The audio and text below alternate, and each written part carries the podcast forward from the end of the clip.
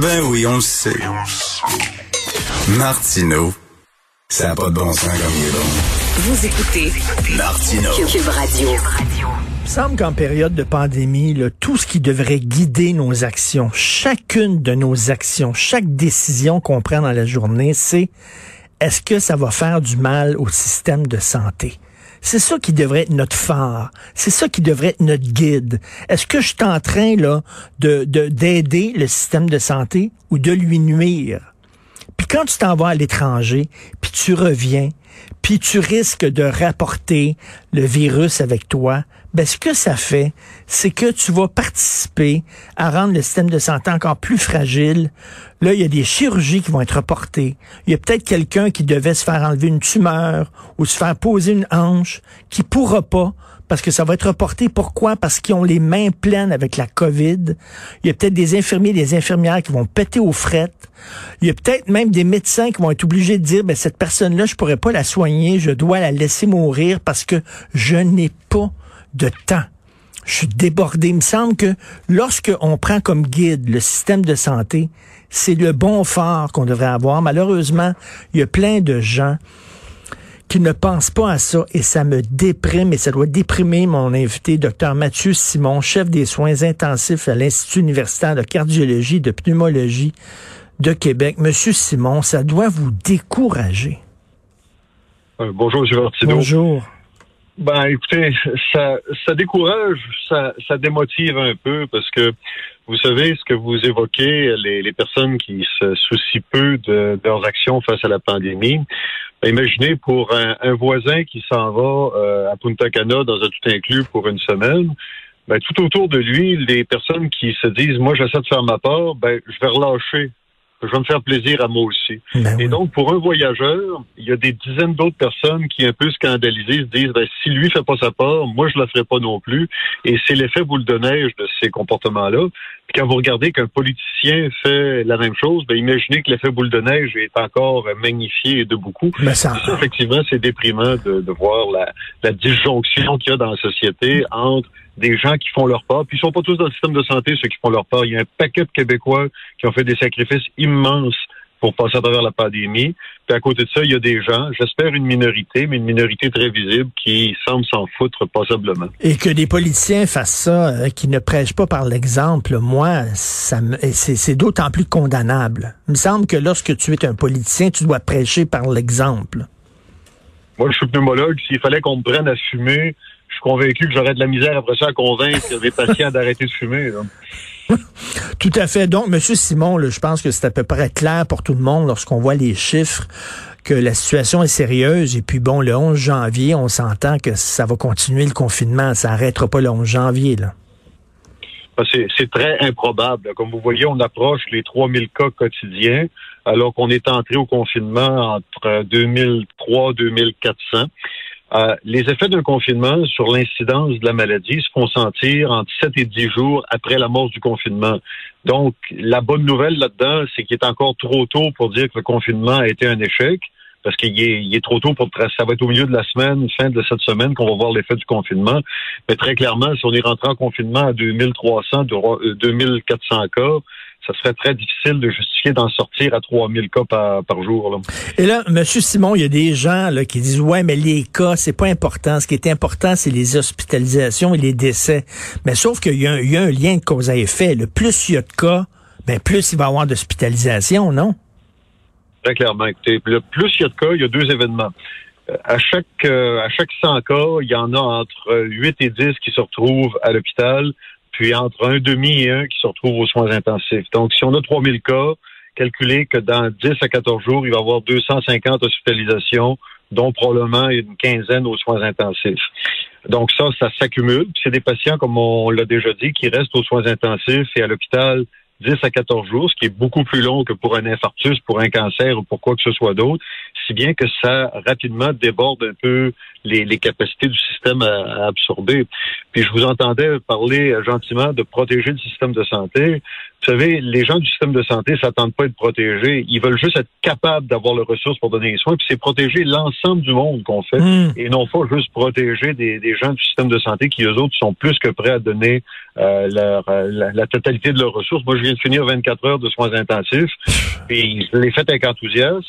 Euh, J'aimerais ça que tout le monde fasse sa, sa part aussi. Ils peuvent pas venir faire des soins intensifs à ma place, mais ils peuvent peut-être éviter la partie de parc de, de cartes, le bingo ou euh, le voyage qui va les amener ou amener quelqu'un d'autre euh, aux soins intensifs. Ben, exactement, exactement. Moi, je suis pas aux soins intensifs. Moi, ma part, ma façon de mettre l'épaule à la roue, c'est que cette année, je suis pas allé dans le sud alors que ça fait 18 ans que j'y vais.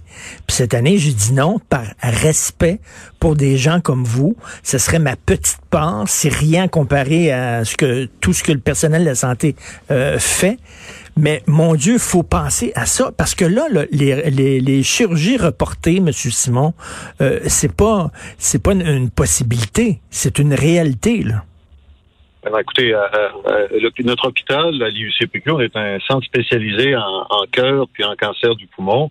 Puis on travaille à 60-70% de nos capacités sur des maladies qui peuvent pas vraiment attendre non plus. Le COVID peut pas attendre, mais quand tu fais un infarctus, quand tu as un cancer du poumon, euh, te faire dire qu'on ben écoute, on va te rappeler, mais on n'a pas le temps, c'est très angoissant, puis c'est épouvantable. La, la pire chose qu'il y a dans le système de santé, c'est l'attente.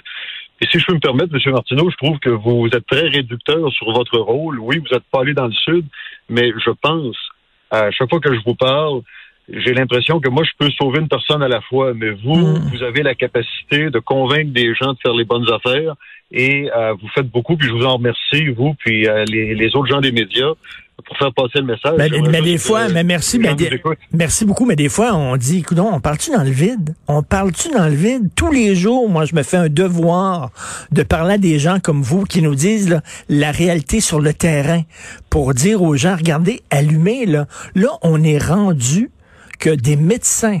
Puis un médecin là, un, un médecin c'est fait là toute son aide, c'est pour sauver un individu. Puis là, le médecin, on va lui demander de faire des choix en disant, je m'excuse, mais toi, on va devoir te laisser mourir parce qu'on n'a plus les ressources nécessaires. On est quasiment rendu là, là, le point de rupture. Là. Ben, on s'y dirige si on fait pas attention. Il est encore temps d'infléchir la courbe, mais c'est sûr qu'à presque 1300 hospitalisations, 180 patients aux soins intensifs, quand on regarde la vitesse à laquelle ça progresse, ben, on s'annonce une mi-janvier possiblement très difficile. Puis les gens qui n'ont pas encore compris, il est temps qu'ils comprennent, parce qu'ils peuvent encore changer la chose. Mais vous savez, la pandémie, c'était un grand décapant sur la société. On s'est rendu compte qu'il y a beaucoup de gens qui sont solidaires puis qui sont prêts à faire leur part, mais il y a un paquet de personnes, malheureusement, j'espère une minorité, mais un paquet quand même trop important, qui, eux autres, viennent chercher ce qu'ils veulent dans la société, ramassent toutes les petites Mm. euh, failles qu'il y a dans le système, puis après ça, quand c'est le temps de faire leur part, même si c'est pas grand-chose que de rester tranquille à la maison, ben ça, ils sont pas capables de le faire. Puis ça, c'est très déprimant, effectivement. Et ce qui est vraiment fâchant, puis j'imagine, vous, ça doit vous choquer, c'est que, bon, le, mettons, là, la personne, comme, comme vous dites, là, qui a un cancer du poumon, et elle voit sa chirurgie reportée. Ça, ça peut être une citoyenne exemplaire qui a respecté tout le temps les consignes sanitaires, qui est une, une bonne citoyenne responsable, et elle, elle sera pas opérée. Pourquoi?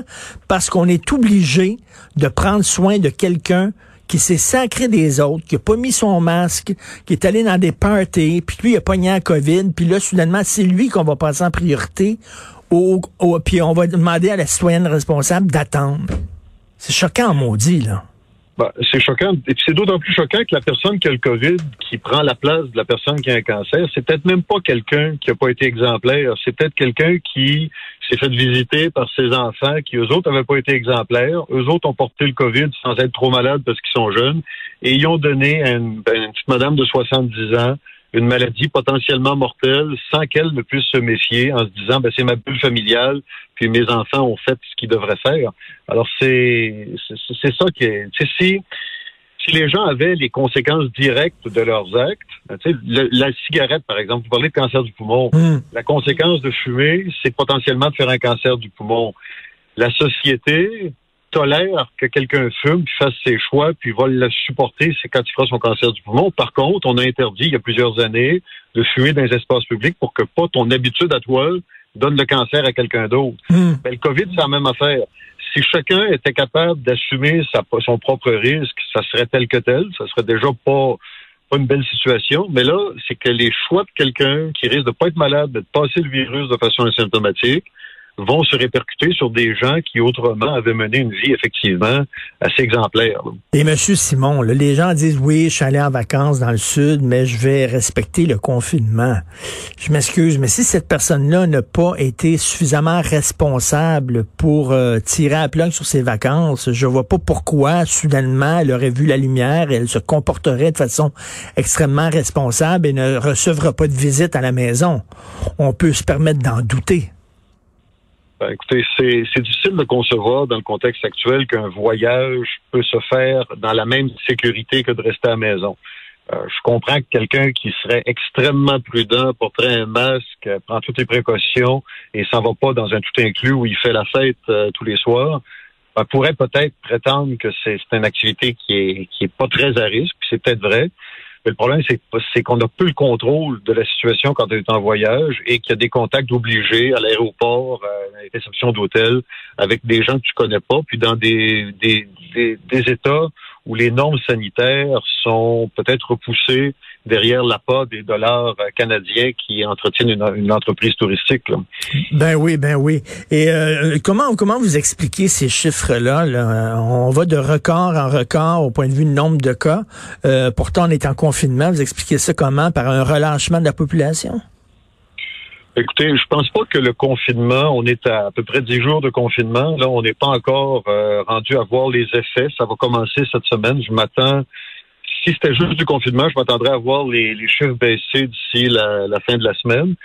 Le problème, c'est qu'en annonçant le confinement, est-ce qu'il y a des gens d'abord qui ont maintenu leur confinement ou est-ce qu'il y a des gens qui se sont dit, ben écoute, on fait tout ce qu'on peut faire avant le 25, avant le confinement, puis qu'il y a eu comme une espèce de surexposition euh, aux contacts sociaux, au magasinage, à d'autres activités euh, potentiellement euh, dangereuses et qu'on voit cette, ce, ce résultat-là. Donc, je m'attends, puis on parlait de quand est-ce qu'on va pouvoir réouvrir et déconfiner. Euh, je ne m'attends pas à voir les résultats du déconfinement, du confinement, pardon, avant la fin de la semaine. Et ça, c'est s'il a été respecté de façon assez, assez large. En tout cas, Monsieur euh, Docteur Mathieu Simon, euh, vous venez de faire 24 heures d'affilée aux soins intensifs, puis vous prenez le temps de nous parler. Vous êtes vraiment les gens du milieu de la santé, je le dis vraiment avec toute euh, une grande sincérité. Vous êtes vraiment mes héros. vous êtes nos anges gardiens. Puis il faut que les gens, si si vous le pensez que ce sont des héros, les gens du système de santé, ben aidez-les. Aidez-les en étant des exemples, puis en faisant en sorte que, que, le, système de santé pète pas aux frettes. Il semble que c'est en moins des choses. Il n'y a pas de héros dans cette pandémie-là. C'est tout simplement des citoyens qui font chacun leur devoir. Moi, mon devoir, c'est de faire des soins intensifs. Vous, c'est celui d'informer la population. Et la population, qui a un rôle peut-être moins visible, c'est de faire son possible pour pas attraper la maladie, puis pas la propager plus loin, puis nous ramener vers une vie la plus normale possible. Euh, je vais me faire vacciner là, dans à peu près une heure. Ah oui. Euh, ça va être le cas de toute la population dans les prochaines euh, les prochains mois. il faut qu'on embarque là-dedans. Il faut pas que le monde ait peur de se faire contrôler le cerveau par Bill Gates et puis à faire un guilin barré.